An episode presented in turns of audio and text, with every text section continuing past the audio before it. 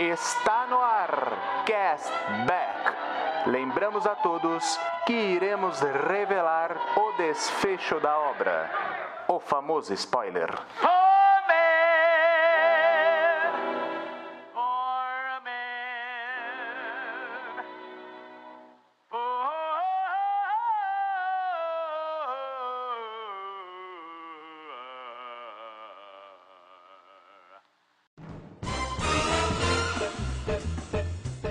Existem filmes que são feitos, existem filmes que são criados. E hoje nós vamos falar dessa que é para mim uma das melhores criações do cinema de ação.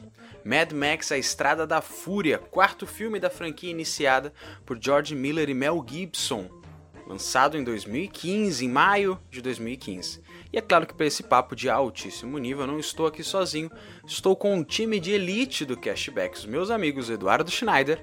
Fala John, fala Rodrigo. Cara, você ter do teu lado a Furiosa e a Mulher Gato não é pra qualquer um não, hein? Olha aí. É verdade. Olha aí. E juntamente conosco, Rodrigo Poli. Fala, Castbackers! E hoje nós vamos falar do Immortan Joe, o cara que carrega a trilha sonora com ele, irmão. Tem noção? Olha aí.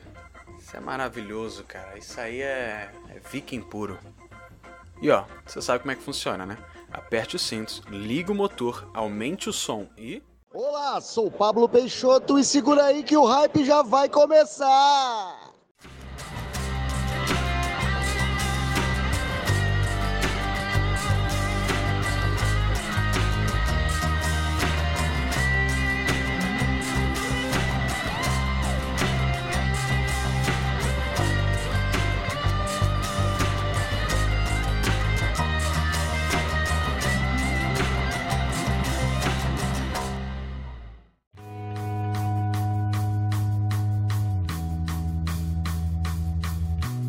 Antes da gente entrar nesse episódio mega especial, eu quero avisar a vocês das nossas redes sociais, são todas castbackp, esse pezinho de podcast, vocês já sabem, né? Lá no Instagram, lá no TikTok, lá no Twitter, todas são castbackp.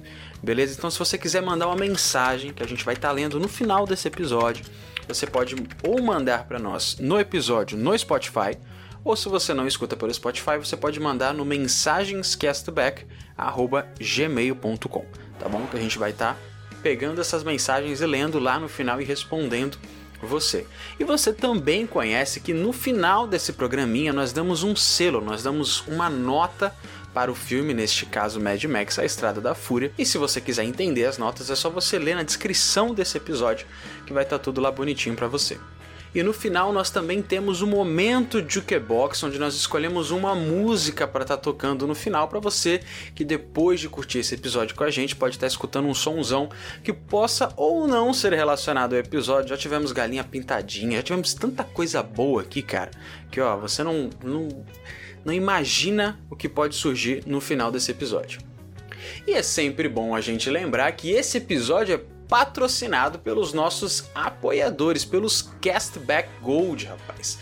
Os apoiadores deste mês são Ana Paula Menezes Ferreira, Caroline da Silva Chaves, Sérgio Luiz Quiminazo, Jonathan Silva Rodrigues, João Vitor Maia da Fonseca, Cristiane Martins de Melo de Souza e a Gabriela Camarão Mota. Muito obrigado por vocês estarem apoiando, patrocinando o Cashback vocês são extremamente importantes para nossa existência. Agora me explica uma coisa, Edu, o que, que a galera ganha? Por que, que a galera deve assinar o Castback Gold, cara? Rapaz, tem muita coisa com apenas 5 reais mensais. Repetindo, 5 pratinhas. Tranquilo, mole mole. Você tem direito a participar do nosso grupo lá no Telegram, escolher a capa do episódio da semana que o John prepara lá, só capa maneira para você escolher escolher o último episódio do mês, que também, pô, bacana pra caramba. Imagina você ter o teu filme lá preferido sendo o episódio do cashback. Imagina que maravilha. E você pode ainda desse episódio você pode participar como ouvinte para conhecer os bastidores do cashback, cara. E para assinar, tranquilinho, nós temos dois endereços para você assinar lá a partir de cinco reais mensais ou no cartão de crédito ou no boleto através do catarse.me barra cashback ou apoia.se barra cashback. Repetindo, catarse.me barra cashback ou apoia.se barra cashback. Mas não é só isso, né, Rodrigão? É verdade, Edu. Temos também a nossa chave Pix, porque sabe como é, né? Algumas pessoas às vezes não podem fazer uma contribuição mensal, né? Se comprometer com assinaturas, a gente sabe que não tá fácil. E aí de repente a pessoa quer fazer uma dar uma força pontual pra gente. Então nós lançamos a nossa chave Pix, que é pcastback@gmail.com. É só mandar pra gente aí nesse Pix que também tá tudo certo, a contribuição que você quiser e puder, tá bom? Então repetindo, pcastback@gmail.com. Maravilha, então é só você ir lá, estar nos ajudando a fazer esse episódio continuar, esse programa continuar indo para frente. Nós temos algumas despesas. Nós agradecemos muito essa galera que já está lá no grupo do Telegram e a galera que continua nos ajudando aí, tá bom? Antes da gente entrar propriamente aí no, no filme do Mad Max, eu queria trazer um assunto para vocês que a gente até estava começando a conversar lá em off no grupo e no nosso grupo, né? E é bacana trazer para cá que é a questão dos agregadores de crítica. Né? Nós tivemos aí o Eduardo esteve na cabine de Mario, né? De Super Mario Bros. Essa animação que parece estar maravilhosa, um elenco de dublagem maravilhoso, um elenco brasileiro de dublagem sensacional. E aí você viu, né, Edu? Você falou, pô, voltou hypado, gostou pra caramba, tal. O Arthur foi nosso correspondente aqui em São Paulo, foi, assistiu Amor também, deu nota 10, nossa, achou maravilhoso. E aí eu tava andando no Twitter e vi a, o, a porcentagem que o Rotten Tomatoes tinha dado ali, baseado nas críticas de sei lá quem, e ele tinha dado apenas 53% pro filme, cara. Eu quero perguntar para vocês, essa parada de Rotten Tomatoes, ou seja lá qual for o agregador de crítica, vocês levam isso em consideração? Vocês é, ainda olham para isso ou para vocês, sei lá, ferre isso aí não quer dizer nada? Eu vou te falar, John, que até me gera um certo ranço, cara, de você olhar aquilo ali, porque normalmente, cara, difere totalmente do, do pensamento aqui geral das pessoas. Parece que o pessoal lá que que faz a crítica, cara, parece que eles têm um mau humor, parece que não gostam de cinema, cara. Obviamente que não é porque eu gostei do filme que todo mundo vai ter que gostar, óbvio. As pessoas podem, né? Cada um tem o seu gosto. Mas o estranho é que os argumentos são muito frágeis, cara. Você lê lá e fala, cara, não, não se sustentam. Então fica uma coisa assim muito pueril. E aí você vai olhar que outros críticos aqui no Brasil, que, pô, o PH Santos. O PH Santos, cara, o cara manja pra caramba de cinema. Pô, o cara sabe muito. E o cara falou maravilhas também do filme. O Dalian Nogara, que tava até comigo lá na cabine. Pô, o cara sabe pra caramba. Ele, ele não deu um notão maravilhoso, mas ele deu uma nota 7. Entendeu? Ele falou, cara, eu assisti o filme com um sorriso no rosto do começo ao fim. Então aí ele tem um argumento, ele falou porque gostou, as partes que ele não gostou. Eu até concordei muito com ele, com o que ele falou que não gostou. Foram as partes também que eu não gostei. Quando a gente tiver nosso episódio aí, a gente detalha melhor. Mas, cara, fica uma coisa muito assim, sem argumentos. É só eu gostei ou não gostei. Entendeu? E aí usam argumentos que são muito repetidos, cara. Para esse tipo de filme, os caras têm que entender a proposta do filme. Porque às vezes você tem um filme que tem que ser mais rebuscado mesmo. Você vai ver um Fableman, você sabe, você vai esperando outra coisa. Você vai ver lá o Banshees de Nisharin, é outro nível de filme. Você vai ver uma adaptação do Mario, você quer ver coisas do Mario. Coisas da franquia, do videogame, do personagem tem tudo ali, cara, de forma orgânica, muito bem feito. O roteiro é simplesinho, mas bem chutinho ali, muito a ver com, com o personagem. E aí você vê críticas assim, cara, muito infundadas, e você já viu em outros filmes também. E às vezes eles elogiam filmes que você olha assim e fala, cara, como é que você elogiou um filme desse aqui e falou mal desse filme? Se, cara, usando o mesmo argumento para gostar e para não gostar, ou seja, não tem critério, é, é muito estranho, cara. Então eu, vou ser sincero, eu não, não levo muito em consideração não. E quando ficam me mostrando assim, eu falo, putz, isso aí não, pra mim não serve pra nada, cara. Não serve nem pra limpar a bunda. ah, é claro que é assim, né? A gente, nós seres humanos, nós somos movidos ainda mais hoje em dia, né? Não sempre fomos, né? O famoso boca a boca e tudo mais, mas a gente é meio movido uh, a prova social, né? Então, assim, todo lugar que a gente vai, a gente dá uma olhadinha às vezes na avaliação tal, pô, tá com uma estrelinha, quantidade de estrelas boa, ou então não. né? Depende, você muda a sua concepção sobre o lugar. Você fala, Ih, será que a gente vai lá mesmo? Aí você vê as pessoas comentando. Claro, mas acho que é sempre importante você ter a sua própria opinião, né? Então, enfim, e, te, e tem coisa que, que também parece que. Eu, eu, concordo com o Edu, cara. Tem gente parece que, que é mais chata mesmo, assim, sabe? Gosta também de, de criticar por criticar e sem critérios e e sei lá, tem que entender a proposta realmente, né, do que é a, a obra. Então, assim, acho que é, o melhor de tudo é você ver por você mesmo. A gente mesmo aqui, a gente sempre fala isso, a gente tem os nossos selos aí e tudo mais. Mas, cara, é... teve filmes aqui que a gente, puta, a gente desceu a lenha. Teve filmes que a gente amou de paixão. Mas beleza, acho que cada um tem que ver e tirar suas próprias conclusões. De repente tem filme aí Sim. que a gente não curtiu e a galera gosta, dependendo da experiência dela, o que bate dentro dela é arte, né? A gente já falou disso várias vezes. Então assim, cara, beleza, tá ali, mas acho que não deve ser um fator determinante para você ir ver ou não, né? Eu, eu penso dessa forma. A gente até já teve, né, Rodrigo, um ouvinte nosso que a gente eu fiz o episódio com o John falando do advogado diabo, a gente desceu a lenha no filme e ele disse que passou o episódio inteiro xingando a gente, né, John? Aham, eu acho sim, que foi o Inácio, não foi? Se eu não me engano. Foi, foi o Inácio, foi o Inácio. É. Não, e tá sempre com a gente, pô, nosso brother aí já. E, cara, é isso, velho. Pô, ele falou, mano, nessa aí eu tô sempre com vocês, mas nessa aí eu discordei, é isso mesmo. E até a gente já discordou aqui em alguns pontos e tudo mais. E é isso, cara. É, eu vejo também, cara, além dessa, dessa coisa que o Edu comentou e tal, a pessoa às vezes ser realmente do contra, eu vejo até uma competitividade intelectual, sabe, nos comentários. Ai, porque eu sou superior por não gostar deste filme. Ai, igual o Edu brincou antes da gravação, o pessoal queria que o Mario Puzo escrevesse o roteiro do Mario, né? Porque tem que ser rebuscado. Ah, onde está o desenvolvimento desse personagem e tal? E fica essa chatice, cara e você fica glamourizando, fica romantizando coisas que não precisam. Sabe, você fica trazendo um glamour para coisas que não precisam.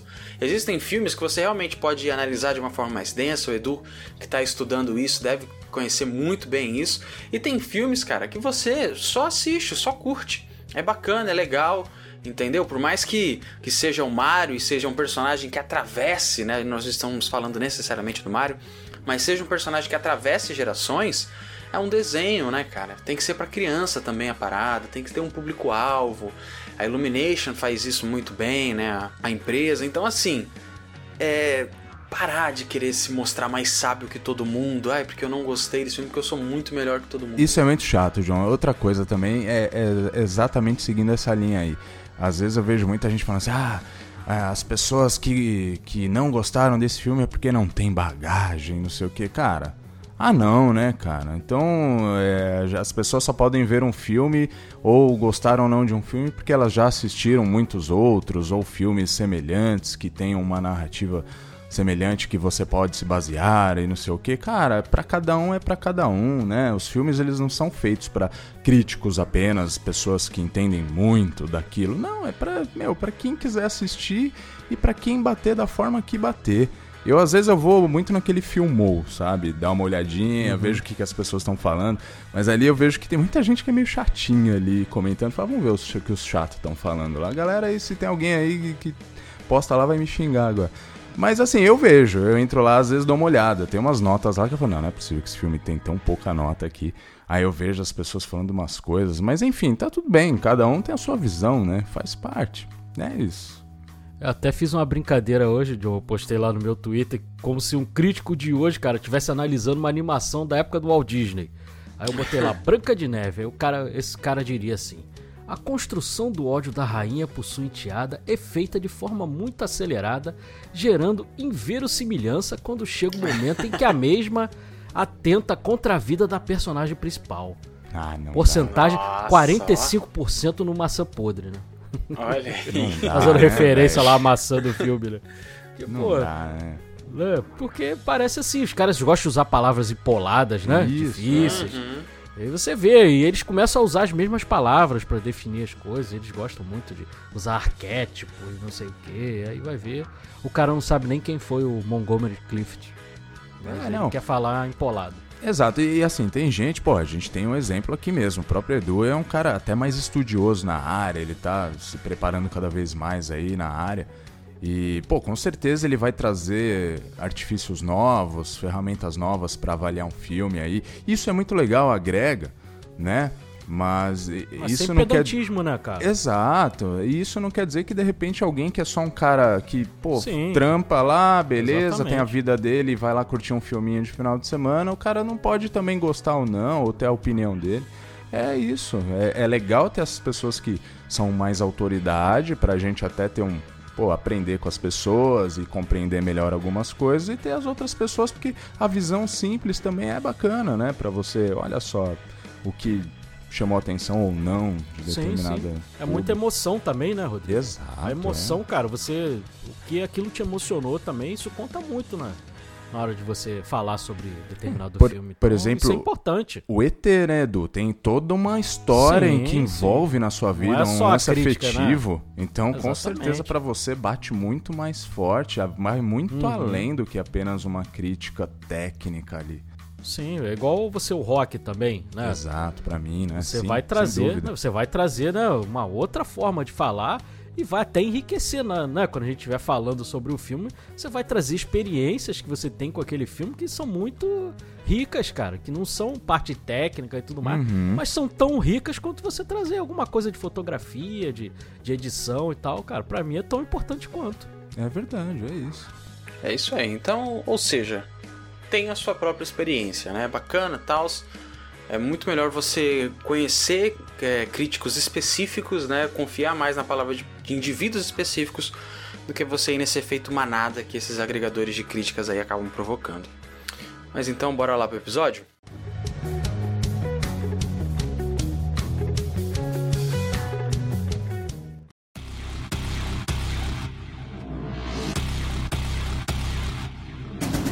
Cara, Mad Max, A Estrada da Fúria, esse que é meu filme favorito, já falei aqui várias vezes, é meu filme favorito de ação.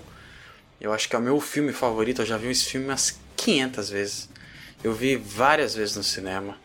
Quando eu assisti, eu- foi uma parada assim que esbugalhou minha cabeça. Eu assisti esperando nada, meu pai já conhecia a franquia. E ele falou: Ah, vamos lá assistir esse filme e tal. Foi eu, meu pai e minha mãe, meu irmão estava na escola. E eu lembro direitinho da tarde, assim, cara. E foi em maio e tal. A gente sentou no cinema, eu sentei quase que. Eu não costumo fazer isso, mas eu sentei bem no meio da sala, assim, lá em cima. Tava, acho que.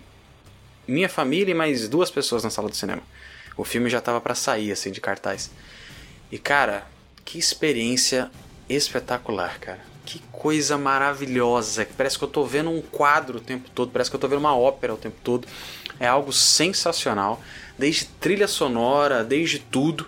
E eu tava ansioso pra poder trazer esse episódio, pra gente poder conversar sobre esse filme. Eu já falei sobre ele lá no Vice, né? O Léo me chamou pra estar conversando sobre esse filme e eu falei lá bastante coisa, mas eu falei, cara, eu vou eu quero falar no cashback sobre esse filme. Eu pensei em guardar pro meu aniversário, mas eu puxei um pouquinho antes por conta de uma surpresa que eu vou falar no final. Mas, cara, foi muito bom reassistir esse filme, né?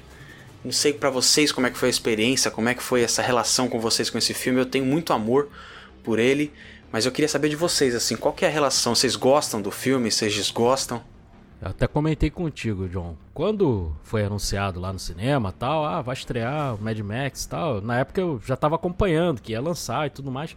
Minha expectativa era muito baixa, até porque o terceiro filme lá, além da Cúpula do Trovão, eu não acho uma obra-prima tal. Eu gosto muito do primeiro ato, aquela parte lá da ele como gladiador tal, acho maravilhoso, mas depois o filme cai bastante tal.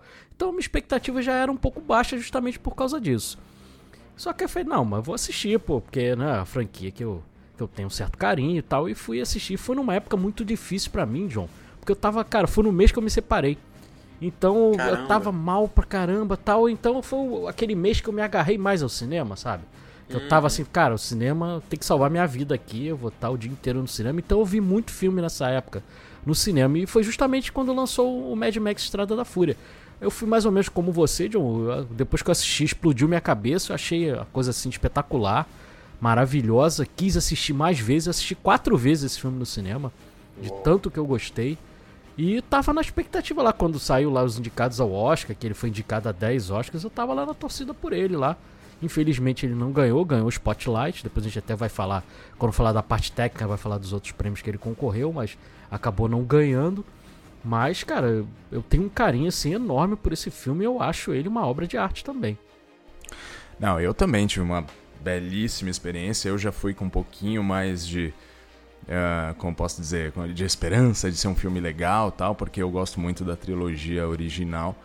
Então eu falei, pô, depois de tantos anos, eu fui com muita expectativa mesmo, fui com curiosidade para saber o que eles iam fazer. E, pô, superou, né?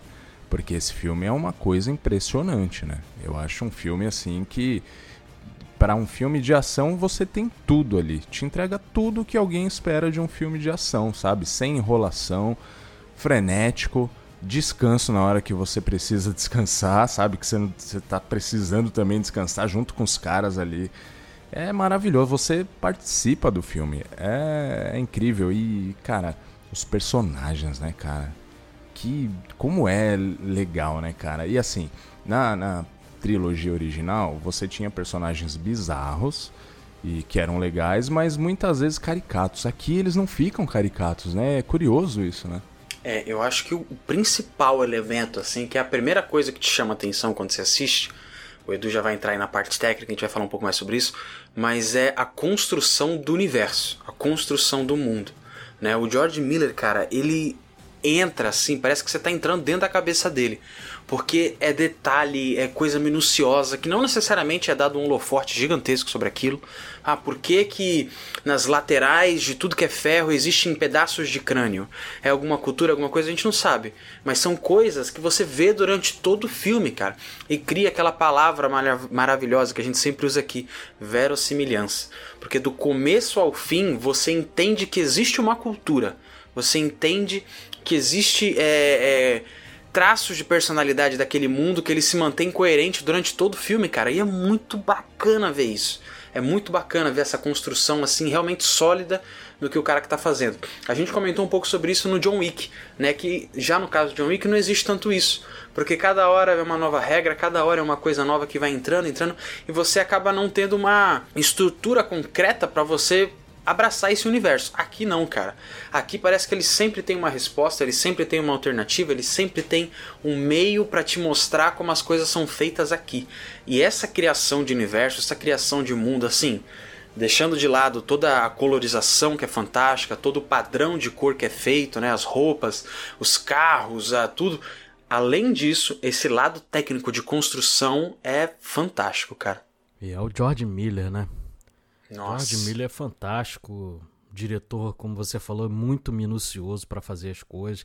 Deve ser chato pra cacete para trabalhar com ele.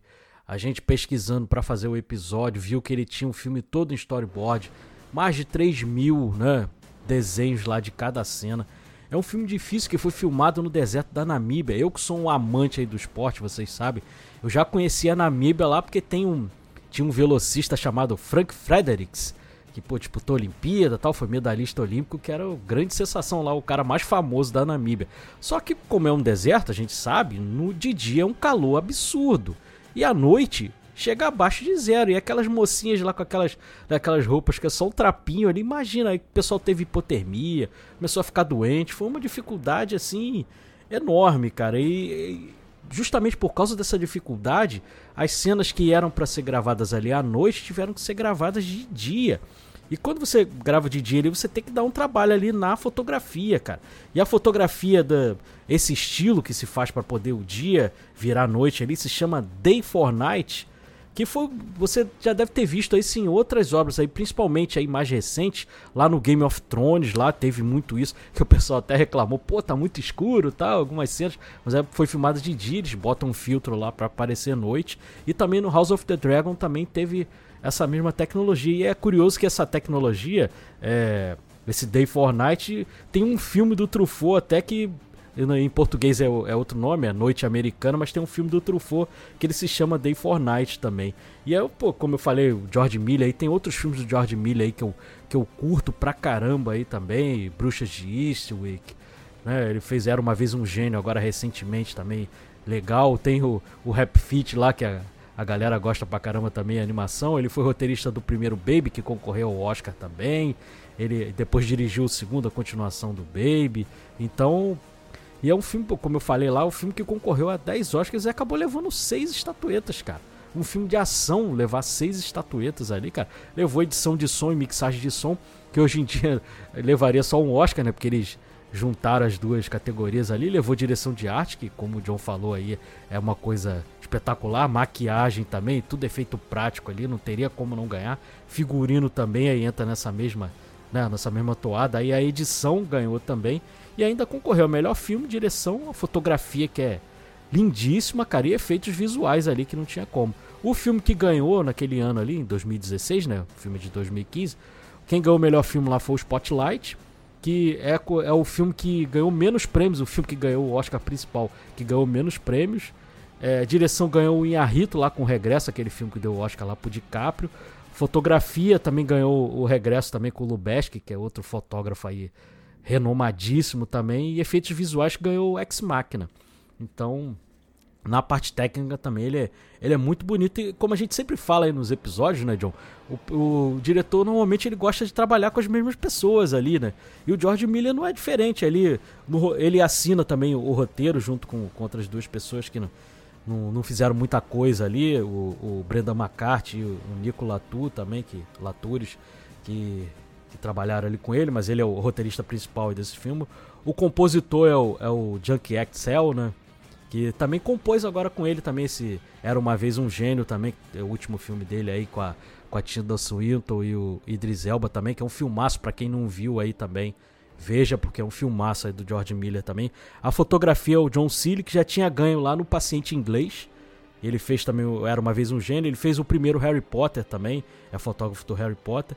E a editora que ganhou o Oscar também, e fez com ele também o, a continuação do Baby, que é a a Margaret Sixel é uma, uma baita de uma editora aí também, já oscarizada aí também. Então, parte técnica também, o filme é bem forte também. Né? E é a mulher dele, né? A editora do filme. É a esposa dele. Isso é muito maneiro, cara. Uhum. E é um filme que, que, como a gente falou lá no episódio de ET, né, Joe? Ele também foi filmado em sequência também. Sim, sim. Cara, e, putz, dá uma, uma diferença, né? Esse filme ele já teve diversos problemas, né? Além dessa desse elenco que você comentou todo, Edu. Ele é um filme que ele começou a ser produzido em 99, a continuação dele. Eles começaram a escrever, o George Miller começou a escrever o filme. Quando ele foi para começar a pré-produção, houve o ataque das Torres Gêmeas, cara, em 2001. Né? Foi de 99 até 2000, 2001, quando eles começaram a fazer um filme.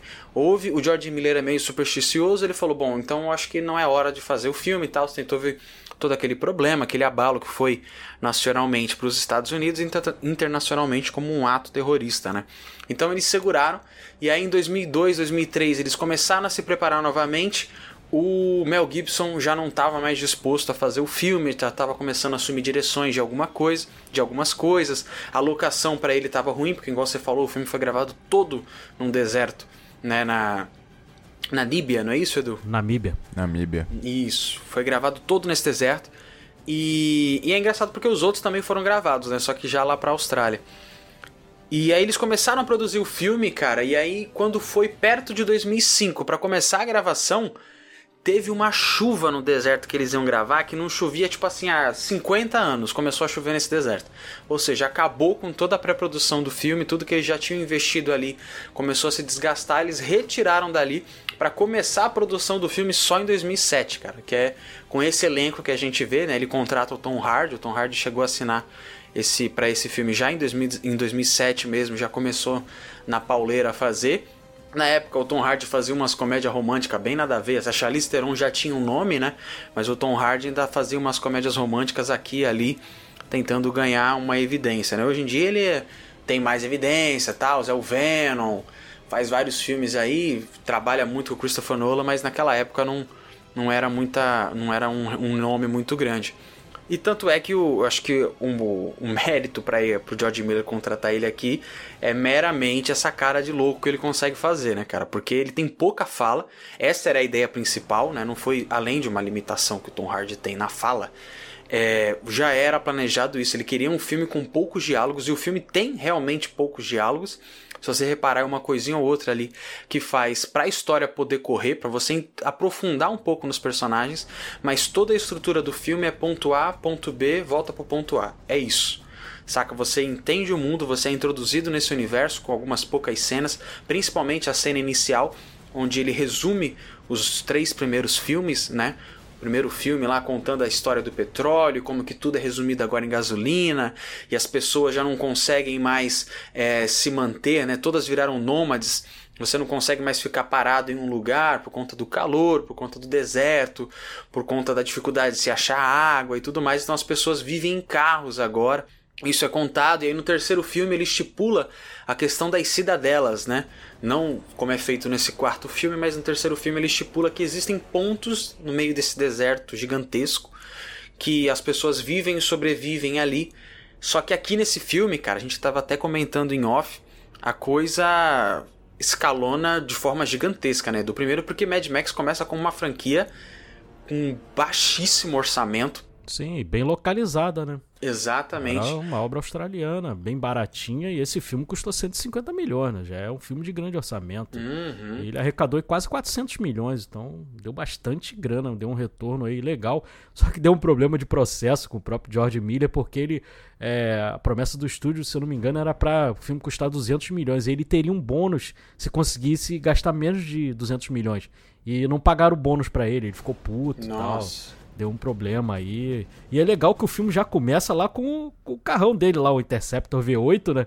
Ele começa É com aí. o carro. Aí aquele lagarto de duas cabeças, ele comendo aquele lagarto, é coisa estranhíssima, né? O filme já começa daquela pauleira ali e, cara, ele é totalmente contrário ao nosso querido Zack Snyder. né? Que o Zack Snyder, se fosse fazer um filme pós-apocalíptico, seria totalmente desaturada a cor, tal. E ele, inclusive, ele pega o deserto lá e deixa ele mais saturado ainda, cara. É muito colorido. E naquelas cenas iniciais e algumas cenas de luta, em vez dele é, ele desacelerar ali, botar em câmera lenta como o Zack Snyder, ele faz o contrário, ele acelera mais a, a câmera ali. Só que, cara, aquilo tem uma particularidade. Se você não estiver filmando muito bem aquilo ali e centralizar bem o, o personagem ali que ele quer filmar ali bem, ficar ali bem no meiozinho mesmo, cara, você tem um desconforto muito grande. E ele conseguiu deixar ali bem certinho para você olhar aquilo ali e não estranhar, teus olhos não estranharem. Então ficou ficou muito maneiro aquilo ali, cara. E me lembra muito esse filme, claro que o outro filme é numa escala bem menor, de uma perseguição de um contra o outro ali, mas me lembra muito, cara, o encurralado lá do, do Spielberg, cara. Ah, Nessa verdade. coisa da perseguição o tempo Uhum. inteiro tal. E, e a gente mencionou, né, John, lá o personagem ruim da, da Charlize Theron lá no, no Advogado do Diabo, né, que não deu pra mostrar o quanto ela é talentosa, já o contrário aqui com a Furiosa, né. A Furiosa é um Nossa, cara. espetáculo. Às vezes só em olhares assim dela, algumas encaradas que ela dá, algumas poucas cenas, você já consegue entender muito mais a motivação da, da personagem. É claro que a gente tem anos e anos de diferença aqui de uma personagem para outra, mas você consegue ver o amadurecimento da Charlize Theron. E não tava, você sabia do que não estava programado para ela raspar a cabeça? Ela simplesmente raspou a cabeça, tanto é que ela teve problema. Eu não sei se vocês já viram esse Ela filme. tava fazendo é um outro filme, né, que Isso, teve que é botar um filme- peruca. bem tosco. Eu não sei quantas maneiras de pegar na pistola. Alguma parada assim. Tem na Netflix esse filme. Parece um pornô filme nome, é bem né. ruim. Isso, é alguma parada assim bem, bem tosca.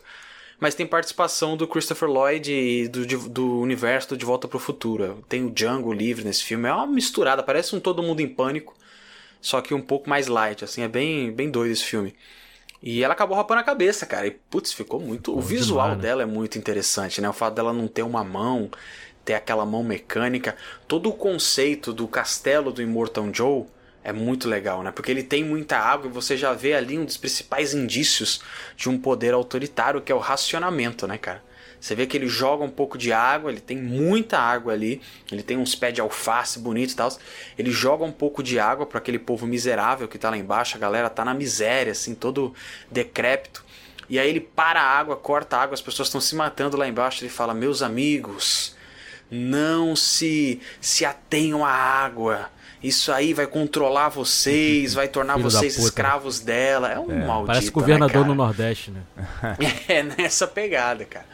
É um maldito, cara. Cara, Você vê que o cara não tá se racionando. viciar ali. na água é demais, né, cara? Isso, não se viciem, É vocês vão demais. ser escravos dela. Fala, nossa, que desgraçado, cara. E o design, o design de cada personagem é muito foda. Do Immortan Joe, ele tem, um, ele tem uma pegada de Darth Vader, assim, né? Uhum. Ele é uhum. todo ferrado, cheio de, de pereba e tal. E, porra, bota aquele.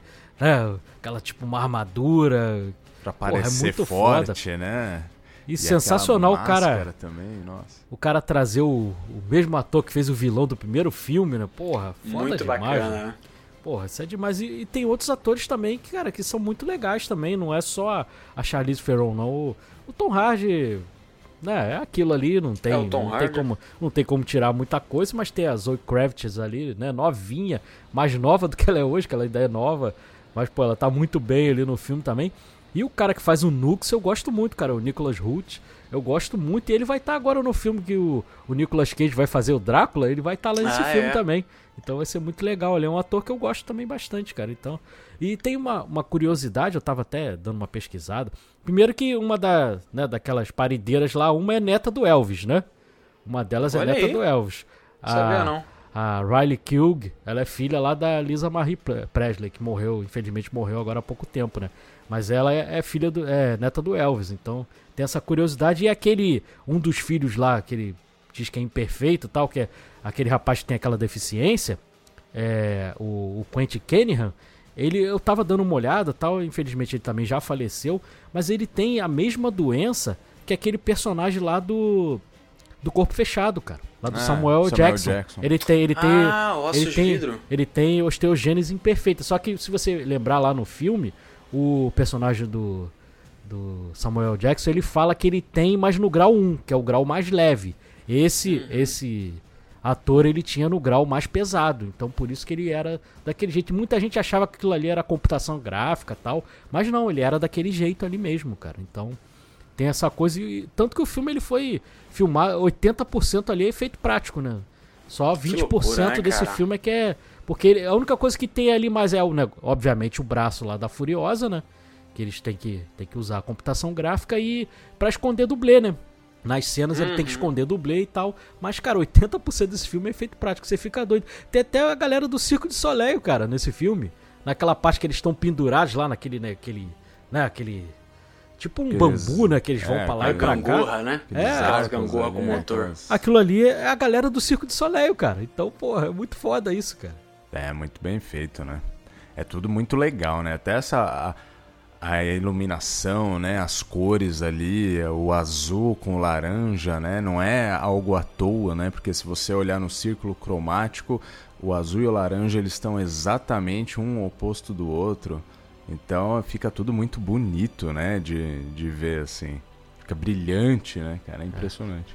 É. E traz um monte de easter eggs do, do filme, o John aí que tenho certeza que depois que assistiu esse filme ele passou a olhar com mais carinho os outros filmes, né, John? Foi assistir com mais uhum. detalhes. Pô, aquela arma com, com cano cerrado ali, tem nos outros filmes também. E o jeito que é ele segura. Dele, o jeito né? que ele segura a arma, cara, é igualzinho o jeito do Mel Gibson. Então, pô, até aquilo ali teve uma homenagem, então foi, foi bem bacana. E outra curiosidade, a gente aí, há pouco tempo a gente gravou os Fablemans, né? Esse filme aí, o horizonte é em cima, né? Ah, é verdade, cara. Não tinha reparado nisso, é mesmo. Existe esse cuidado, né? Na, no enquadramento da, da câmera, é igual o, é, é, o Ford, né? O diretor Ford que fala para ele no, no Fable. Isso, John Ford. Quatro. É muito bacana, cara. Ganhou só quatro Oscars, só. Pobrezinho. É, só pouca coisa. Um jovem, tá começando agora. O, existe, uma, existe uma preocupação no George Miller, né, na, na, no comentado, no, no filme comentado, ele, ele fala isso. Eu acho interessante, ao mesmo tempo foi muito arriscado da parte dele, Acho que vocês vão concordar comigo. Porque o que acontece? Houve uma mudança do ator, obviamente, o Mel Gibson não quis participar, veio o Tom Hardy no lugar dele, mas existe uma preocupação do George Miller de esse filme não ser um remake. Né? Ele não poderia ser, ele não estava rebutando o universo, ele estava continuando. Esse é o Mad Max 4. Né? É, uma nova aventura. E aí, ele fez questão de não introduzir o personagem. Tipo, ah, quem que é esse? Quem que é, qual que é o nome dele? Não. Existem sinais, por exemplo, no começo do filme é, é, é narrado a história do filme, né? Através de manchetes de jornal. Ah, porque o gás, a gasolina, não sei o que, a água, e o mundo tá em guerra, e a sequidão e tudo mais. E aí existe o nome do Tom Hardy lá, Tom Hardy. Aí embaixo o nome, Max Rokatowski. Aí Charlize Theron, Imperatriz Furiosa. Mas nunca existe assim, ó, oi, meu nome é Max. Só no final do filme que ele fala isso, mas ali você já não tá nem mais se importando. E ela também, a minha Imperatriz Furiosa e tudo mais mas ele não fica se preocupando em introduzir por que, que o Max é uma, um, um guerreiro da estrada, né? Road Warrior, por que, que ele tá assim, por que, que aconteceu, por que, que ele tem aqueles, aquelas visões, né? Principalmente lá no começo do filme, e depois tem um, uma ceninha, cara, que eu acho espetacular, reassistindo o filme, eu achei isso maravilhoso há um tempo, há uns anos atrás, eu reassisti ele e tem uma cena já lá no deserto, adiantando um pouco as coisas, quando ele tá no deserto, que a Charlize Theron, né, a Imperatriz Furiosa, vai com as mulheres de moto andar até conseguir encontrar uma cidadela, ele tem uma visão. Ele vê a visão do que seria, a gente entende que é a filha dele, né, que é a filha que ele perde junto com a, com a mulher, lá no primeiro filme. Ele tem uma visão dela apontando para frente, não sei se vocês vão lembrar disso, ela aponta para frente e ele acaba tendo um susto como se fosse alguém dando uma flechada e ele põe a mão na testa. Naquele tem um frame daquela cena que é lá do final do filme, que é quando o cara realmente joga uma flechada na cabeça dele. Então ele pega essa cena do final do filme, põe ali um framezinho para você já ver aquilo e ele também vê aquilo como uma visão e ele põe a mão na testa e você só vai ver isso lá, só que lá na frente do filme ele inverte ele coloca um framezinho da filha apontando para ele e ele segurando a flechada na mão. Então tem vários uhum. cuidados uhum. assim na, na edição, essa forma acelerada que você falou, cara, que deixa a adrenalina do filme, além da trilha sonora, fantástica essa parada dessa guitarra que foi 100% prática, né? Os efeitos dela soltando fogo. Cara, isso é maravilhoso, cara. Aí esse personagem é muito da hora, né, cara? Muito, Ele é muito da hora. Tem horas assim que você quer toda hora que ele apareça, você fala, meu, cadê o guitarrista, cara? Porque eu não sei porquê, mas dá um tom de, de, de medo, e ao mesmo tempo de bizarro, e ao mesmo tempo de, de da hora. Que da hora, é... eu queria estar tá ali embaixo só ouvindo essa guitarra. Exato, cara. cara. E é um sujeito assim que é bem curioso, assim, né, cara? E usa All-Star ainda por cima. E usa All-Star, cara. E roupão de, de dormir, é como se fosse é. um, um pijamão ali. Toda a religião do filme é muito da hora também, né? Essa coisa do eu vivo, eu morro, eu vivo de novo, eu cavalgarei no amanhã, tals, Shining Chrome, aquela coisa deles passarem um spray na boca, né? Ficar prateado. Fala, não, eu vou, eu sou esperado nos portões de Valhalla. Toda essa coisa que eles têm. O testemunho, cara. O que, que é a primeira cena do testemunho. Essa foi a cena, cara, que eu me impactei. Essa foi a cena que virou a chavinha para mim no cinema. Eu falei, cara, eu tô vendo outra parada aqui. O que eu tô assistindo é algo realmente diferente do que eu tava esperando. Porque é uma cena muito bem montada e nessa hora entra o, o slow motion do, do, do Zack Snyder, só que para um ponto, cara, uma, uma viradinha de chave no filme, que é o que? O cara toma umas flechadas na cabeça, inclusive é bizarro porque ele não sangra. Isso se dá por conta do, do estado deles, né? Do deserto e tal. Você vê que não tem muita água, não tem muito sangue, a parada não, não flui de acordo com o normal ali. E aí ele dá um spray na boca. Tu já fala, por que o cara tá dando um spray na boca dele? E aí ele pega duas lança-granada e começa, testemunhem! E ele pula em cima do carro. E a parada, o fato de ser efeito prático, grande parte daquilo que você tá vendo, te impressiona mais ainda, cara. Porque o George Miller deve ter torrado uma concessionária nesse filme. Porque o que tem de carro que explode, pega fogo, dá cambalhota, vai pro outro lado do deserto, cara. Essa cena é maravilhosa. E aquelas visões, John, é, tem uma, uma visão ali, não sei se vocês, vocês vão lembrar, que tem um frame esse também que aparece um cara com os olhos esbugalhados. Sim, sim, sim. sim. Então, é quando o personagem lá do primeiro filme, lá, o vilão, o Toy Cutter, morre. Ah, hum, verdade. Quando ele é atropelado, ele fica até aquele frame com aqueles olhos arregalados e, e uma outra coisa que eu também tem muito tempo que eu não eu queria até ter tido mais tempo nessa semana para ter revisto os outros três filmes, acabou não, eu não conseguindo. Mas eu, não, eu vou perguntar para vocês se vocês lembram. Mas é, aquele lugar onde ficavam as paredeiras, não parece ali a cúpula, cara? Ah, parece a cúpula muito. do trovão? Parece, é total. muito total, parecido, né? total. né? Com certeza tem uma, né, uma inspiraçãozinha ali, cara. Uhum. Porque é uhum. muito parecido com a cúpula do trovão. Ah, sem dúvida nenhuma, tem total uma inspiração. Até a caixinha de música, que uma hora uma das paredeiras tá ali com uma caixinha de música quando eles estão retornando lá para. É até a Zoe Kravitz mesmo. É, então ela tem essa caixinha de música, acho que no 2, né, cara? Que ele também fica com essa mesma caixinha de música ali, cara. Isso aí é muito, muita referência. Sim, no 2. É, e no, no 3 também tem a cena que, de corte de cabelo também, que é igualzinha nesse filme. É, exatamente. O Sim, carinha roubando o Corta cabelo, também. É, tem a mesma coisa também lá. Então, tem, Tem algumas referência, referências né? assim. Eu- por isso que eu queria ter visto, pra poder pegar mais referências. Que com toda certeza deve ter muito mais coisa, cara. Mas, mó barato isso. É, isso ainda é umas paradas que são mais chaves no roteiro. Tem outros detalhezinhos, igual onde o Max tá de bolsa de sangue, né, parado na frente daquele Cadillaczão lá V8. É, em cima dele tem um crâniozinho de uma, com uma máscara de aviador. Aquela máscara ali é do personagem do segundo filme, que vocês vão lembrar que o cara tem uma moto helicóptero. Vocês lembram disso? Lembro, lembro. Então, é daquele cara, é o crânio daquele cara ali, porque ele tá com o Caraca, mesmo velho. capacete. Que loucura. né? Barato, né? Mó barato, pô. Você vê como tudo é minucioso ali, tudo é muito Ah, pensado, tudo, né? cada cara? espeto ali, mano, o cara pensou. E claro, a jaquetinha do personagem, né? Ah, eu, cara, clássica, meu né? sonho ter essa jaqueta, cara, com, a- com, com um punho é menor, né? É, que não tem, praticamente não Cortado. tem um braço ali, né? Um dos braços não Uhum. tem, então... Ainda é, tem uma ombreira no lado direito, é muito louca essa É, é, é mó barato ali. É icônico do personagem também, né? Então... Sim, Tem sim. essa coisa também que é, que é demais, cara. E tem algumas cenas ali que. Cara, a gente tava falando da Charlize Theron, cara. Tem uma cena lá quando ela descobre lá que, né, o lugar onde ela nasceu já não tem mais aquele lugar, cara. Você sente ali, cara, que, que ela tá com aquela expressão de, porra, fudeu, cara. Eu não tenho mais o que Uhum. fazer. E eu gosto muito do que o personagem do, do, do Tom Hardy, ele fala, cara, a esperança é um erro. Aí eu lembrei lá daquela cena lá do do Lista de Schindler, cara, quando o Schindler molha lá os vagões, que eles ficam sacaneando, pô, você fica dando esperança a eles, cara. Liga muito com isso, né? Porque você tá dando esperança pra uma pessoa, cara, que você sabe que não vai sobreviver. Então ele prefere não ter esperança pra não, cara, não, não se envolver, porque ele sabe que aquilo Ele ali não não vai dar em apega, nada, né? né? É, então tem essas ligações entre esses dois filmes que a gente falou aí recentemente. É, todo esse arco de solidão do Max, né, que a gente acompanha desde o primeiro filme até agora, esse fato, até essa nomenclatura que o George Miller dá pro personagem, o guerreiro da estrada, mas é muito bacana, porque durante toda a franquia você entende uma coisa, né, ele, ele é um policial, tal, a ideia dele no inicial era ajudar as pessoas, né, principalmente nesse mundo caótico, e ele sempre tá tentando ficar na dele, mas sempre tem acontecimentos à volta dele que faz ele ajudar alguém. Né? No 2 ele ajuda uma cidadela, tal. Aqui ele também ajuda esse pessoal que tá querendo fugir. Então esse, Uhum. No três, esse os órfãos, né? personagem, o 3 os órfãos, verdade, muito bem lembrado.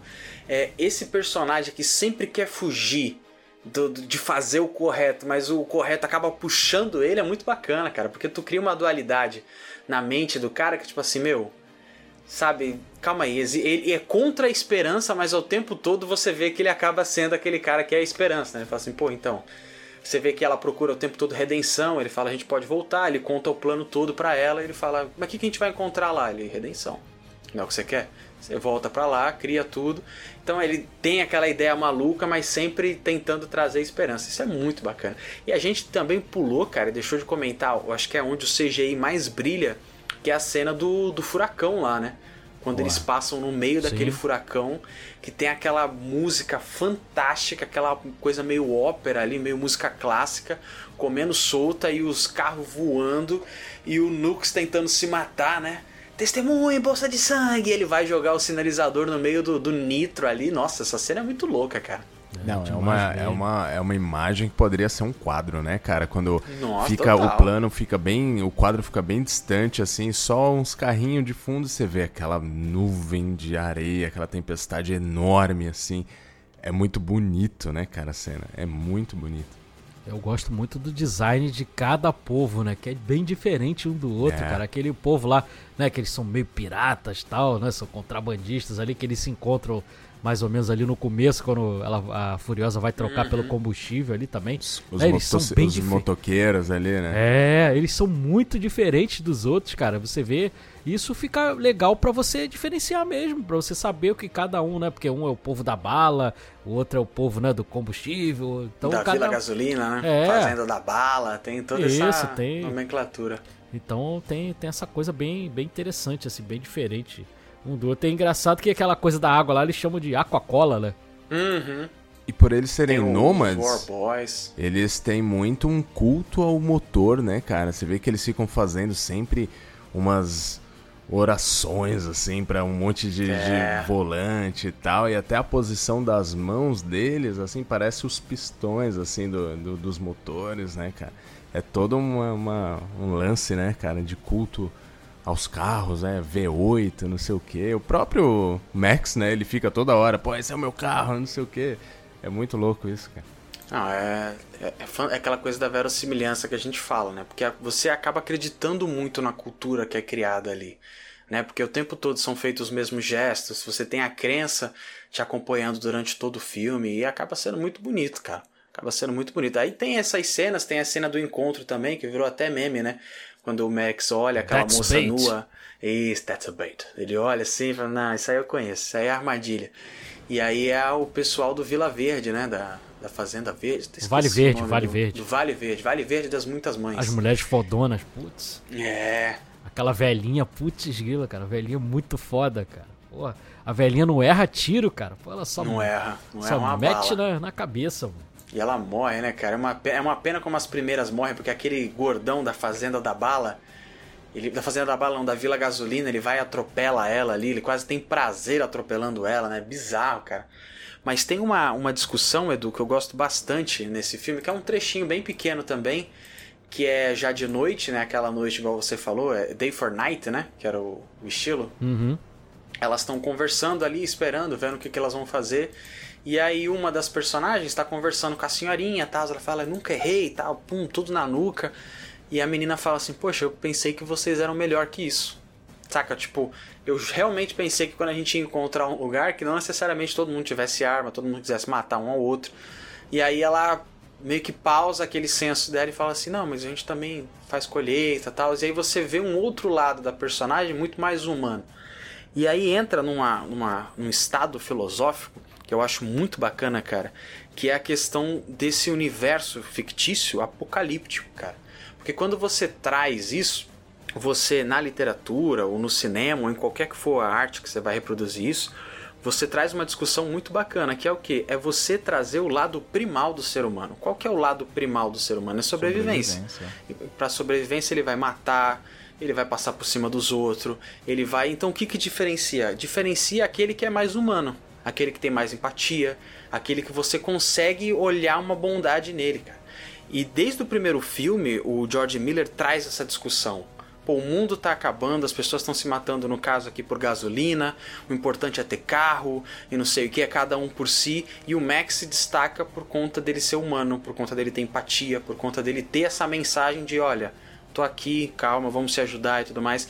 E quando traz a, a essa senhorinha, né? Quando ele traz essa dualidade, eu achei muito bacana, porque é o cerne da franquia, justamente você trazer um mundo caótico, um mundo muito louco. O vilão do segundo filme, com aquele colan, ele é todo de latex, com a bunda de fora, uns bagulho de índio, pena de índio, parada completamente pirada que é o George Miller, mas trazendo esse essa mensagem da franquia que é algo até meio doce, meio infantil, né? Tipo assim, ah, seja diferente, sabe? Tem empatia nesse mundo de loucura. Isso é muito bacana, cara.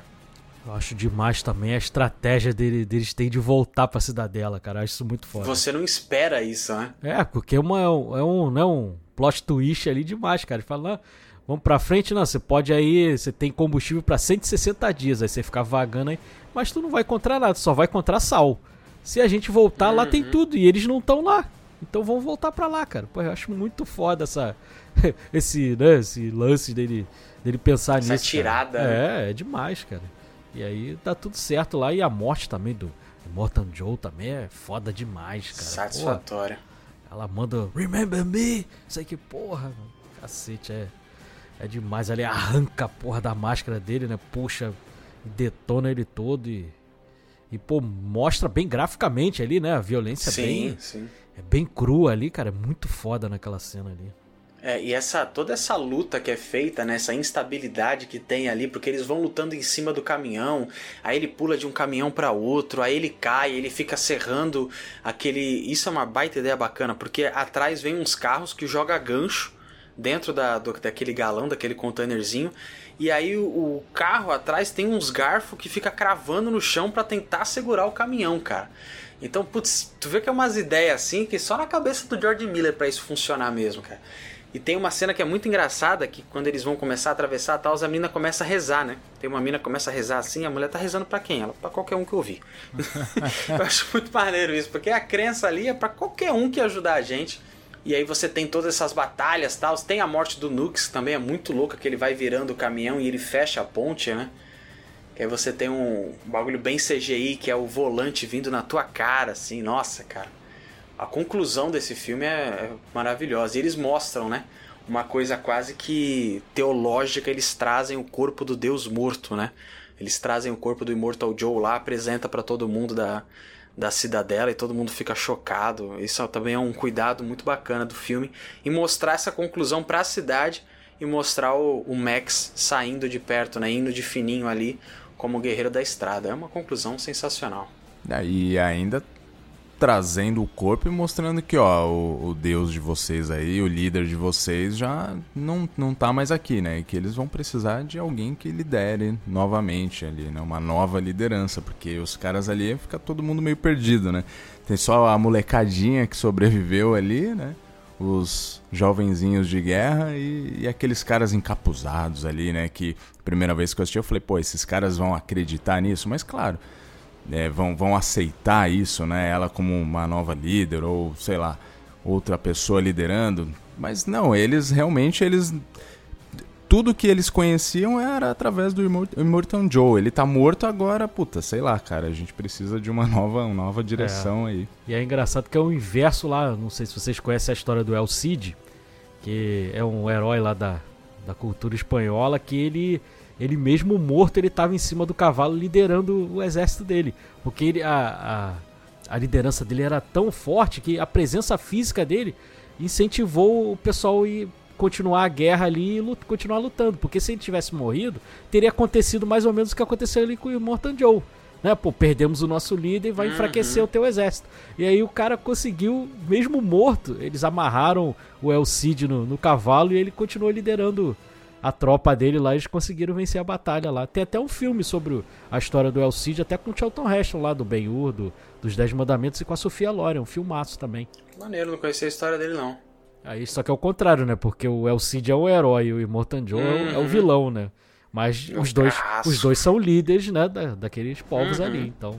A importância da figura ali dele tá ali. Por isso que teria que trazer mesmo o corpo ali pra eles olharem e falar, cara, ferrou Agora temos que ter outra liderança e eles baixam a cabeça e aí virar tudo página, dá certo, né? né? Acabou, é, agora tudo dá certo. É realmente uma conclusão, é um fechamento de um arco muito importante, né? Muito crível, né, cara? Como deveria ser, né? É redondinho, né, é cara? Você não tem é. muita firula, você é do ponto A ao ponto B, do ponto B ao ponto A. É isso. Duas horinhas. Essa é a história do filme. Duas é, horinhas redondas. Maravilhoso, que passa rápido, é frenético Sim. e você não cansa em momento nenhum. Você às vezes cansa, mas não de, de ai, que tedioso, mas de tipo, caraca, me dá um respiro aí. Você quer tomar até uma água, né? né? no meio. Dá até sede, né? De tanto que, que você tá no frenesi ali com, com a galera, pô. Não, você fica afoito. É uma, é uma experiência, cara. É, é um isso. filme assim que não é uma parada que você só vê. Você realmente tem experiência. No cinema é fantástico e em casa também foi é fantástico rever esse filme. É muito bom porque não importa o tamanho da tela, você vai ficar completamente imersivo no mundo que o George Miller criou.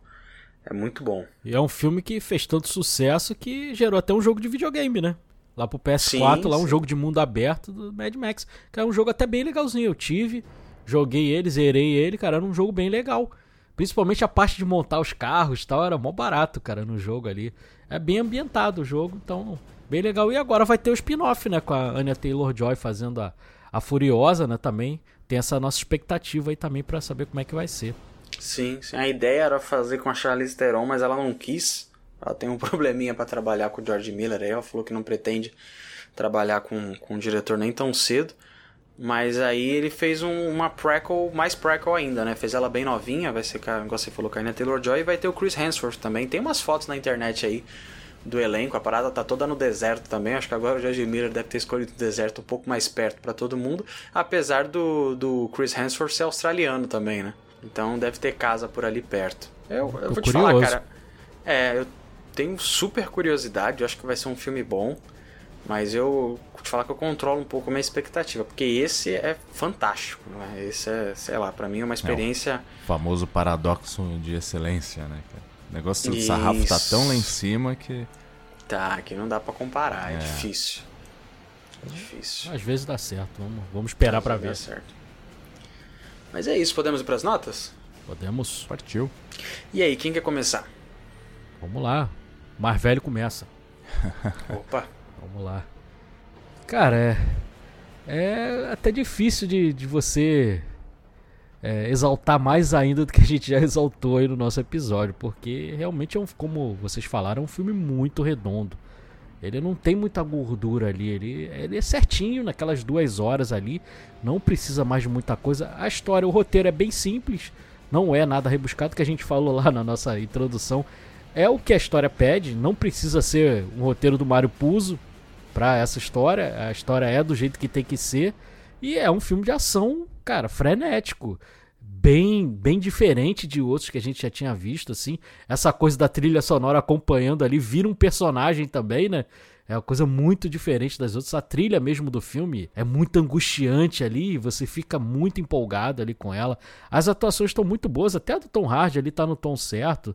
A Charlize Theron tá muito bem, a Zoe Kravitz lá fazendo uma das paredeiras também. A neta do, do Elvis também tá muito bem. O Nicholas Hoult fazendo o Nux também, muito legal. George Miller é um diretor que eu gosto bastante. Bruxas de Eastwick, uma das minhas comédias favoritas da vida lá. Jack Nicholson soltaço, Susan Sarandon rebentando, Cher, Michelle Pfeiffer também maravilhosa. É um diretor que, que fez um filme aí recente também que estava muito bom e a gente já gosta dele bastante, então já tinha uma certa expectativa justamente por causa do nome dele no projeto, voltando a, a, essa franquia e deu tudo certo. E deu mais certo do que já tinha dado na trilogia, cara. Porque né, o outro tinha sido lá no longínquo 85, tal, não tinha sido uma coisa maravilhosa, a bilheteria nem foi tão boa, mas nesse aí estourou em tudo, estourou crítica, estourou público, foi né, aquele casamento perfeito ali. Na premiação também estourou, ganhou seis Oscars, pô. Né? Tem filme aí que ganha o principal prêmio e não ganha seis Oscars. Aí o filme né, que ganhou agora recentemente, ganhou sete. Então você vê, o filme que não ganhou os principais prêmios e mesmo assim ainda levou seis para casa. Então é um filme que vai ser lembrado, a gente sempre fala isso também, é um filme que vai ser lembrado daqui a muito tempo. Daqui a 20, 30 anos vai ter gente fazendo podcast para falar do Estrada da Fúria. Né, como a gente fez episódio lá do Exterminador do Futuro 2, vai ter gente daqui a 20 anos falando desse filme aqui também. Porque ele é um espetáculo mesmo, não tem o que que dizer, eu pude assistir agora em 4K, fiquei deslumbrado. O Rodrigo teve outra experiência porque assistiu ele em, preto e branco, vai poder dizer aí também na nota dele como que foi essa experiência, ele que tem essa diferença. Mas tecnicamente ele é, ele é muito bem feito, efeitos práticos, né? Isso é, é delicioso efeito prático, cara. Hoje em dia essas porcarias desses volumes aí, né? E que tira a né, aquela coisa de parecer mesmo real, a verossimilhança. Então, cara, não tem como dar outro, outra nota para esse filme que não seja uma nota 10. Maravilha, maravilha. Então, nota 10 aí pra Mad Max A Estrada da Fúria pro Edu. E aí, Rodrigão? Bora. Quer ir? Vai eu? Não, vamos, vou deixar não. Não tenho coragem, né, cara? Você tem que ficar por último aí, realmente, para fechar. Porque você merece.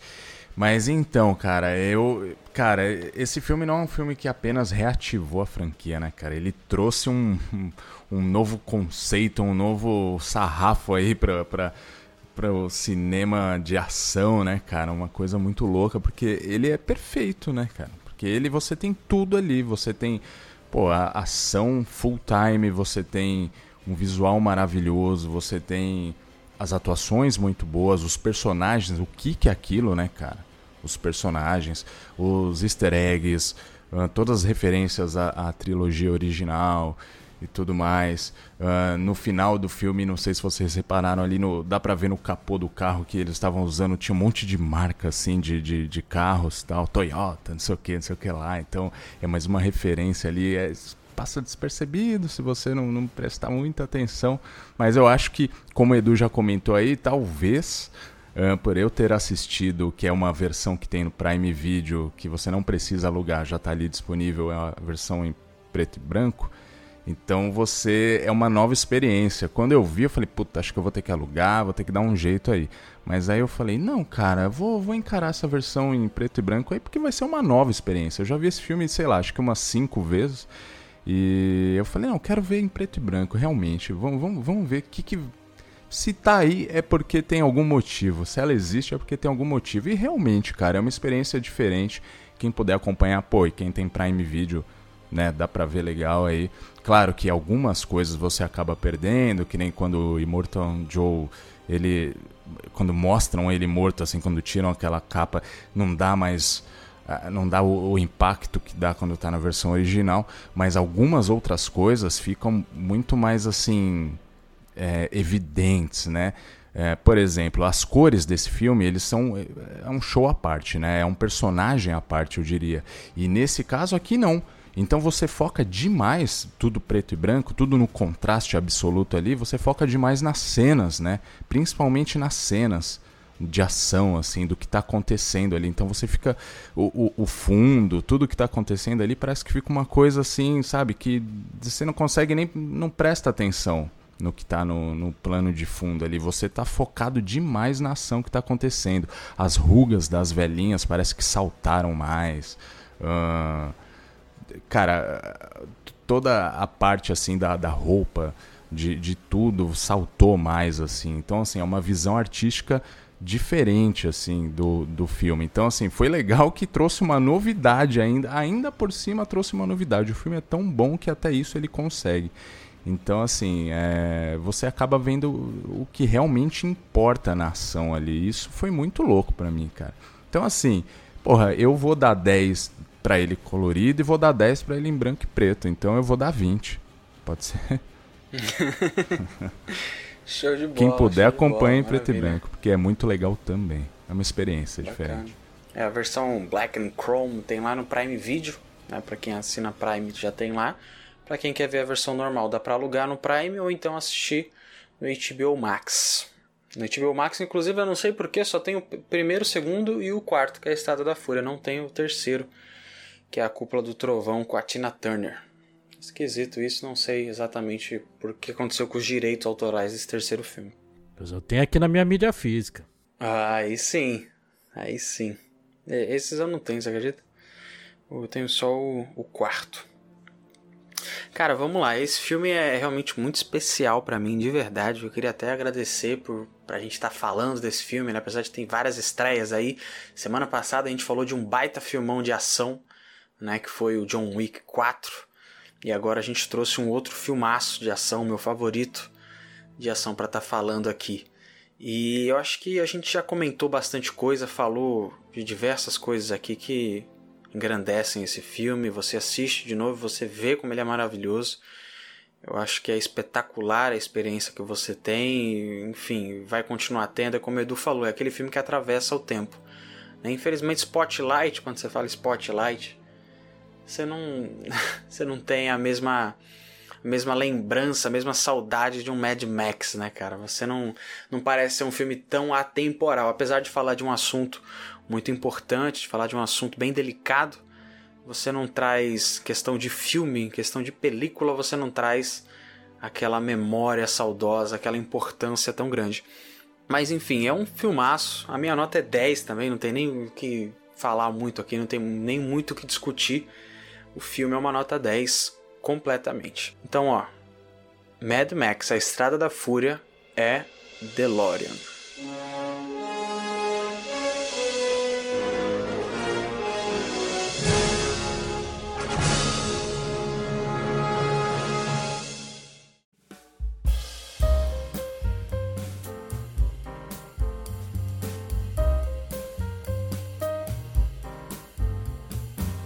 Rapaz. Ainda bem, fico feliz. Fico feliz.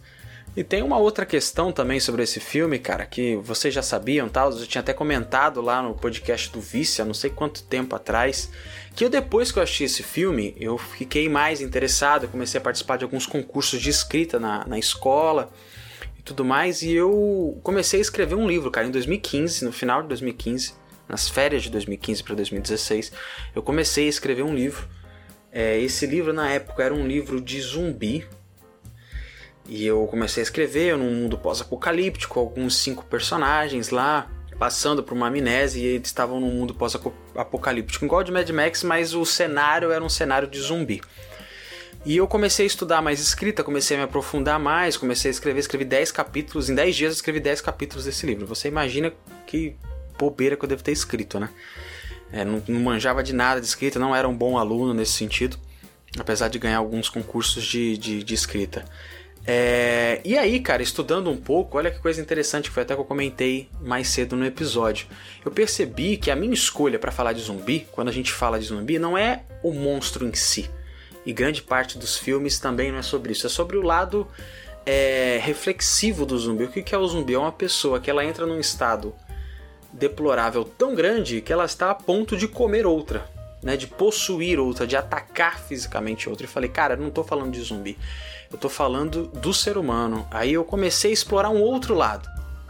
E aí eu entrei mais nessa linha filosófica. Enfim, eu estou falando isso só para avisar que finalmente o meu livro vai ser lançado Olha aí que legal. Dia 14 de abril ele entra em pré-venda em www.editoraviceu.com.br.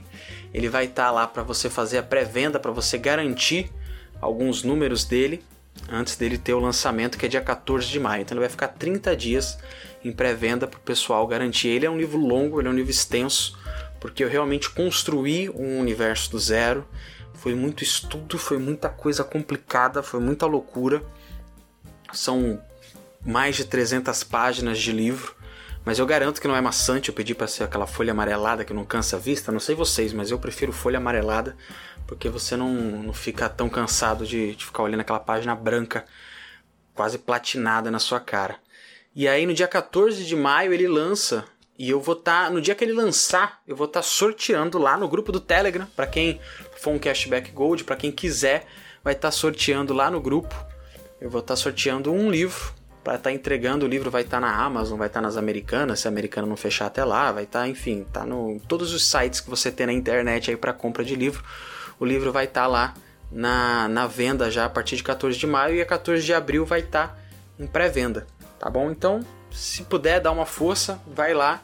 Eu vou estar disponibilizando também um capítulo do livro no grupo do Telegram, para quem quiser participar, para quem quiser entrar, dar uma olhada e tal.